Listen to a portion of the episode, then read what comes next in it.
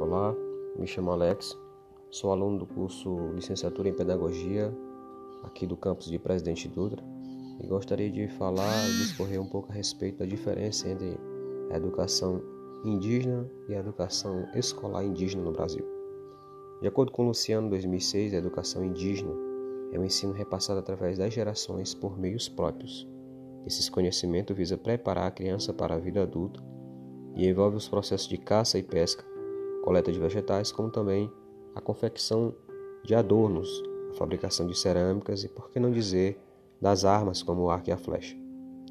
A educação escolar indígena já é a transmissão dos conhecimentos não indígenas e indígenas através da escola. Essa educação é assegurada pela EDB, devendo ser ministrada na sua língua mãe, portanto deve ser específica e diferenciada. Específica no sentido de oferecer de envolver todos os processos característicos de cada etnia diferenciada porque deve oferecer e fortalecer as práticas socioculturais de cada povo, além do acesso aos conhecimentos nacionais. Os especialistas no assunto defendem que, para ser específica e diferenciada, as escolas indígenas devem ser autônomas, com um projeto pedagógico próprio e professores de preferência indígenas, um calendário escolar adaptado às atividades das aldeias, entre outras coisas.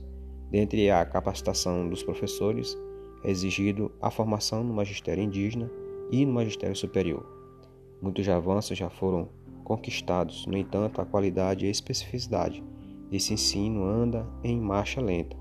A execução das orientações comprovadas pela Constituição Federal de 1988, que rege a oferta da educação escolar indígena e o funcionamento das mesmas, não atende às necessidades dos povos indígenas no Brasil. Esse texto é uma adaptação do e-book História e Cultura Indígena de Diego Rodrigues Pereira, São Luís, UEMA, UEMANET 2020 e dos links disponibilizados no ambiente de estudos.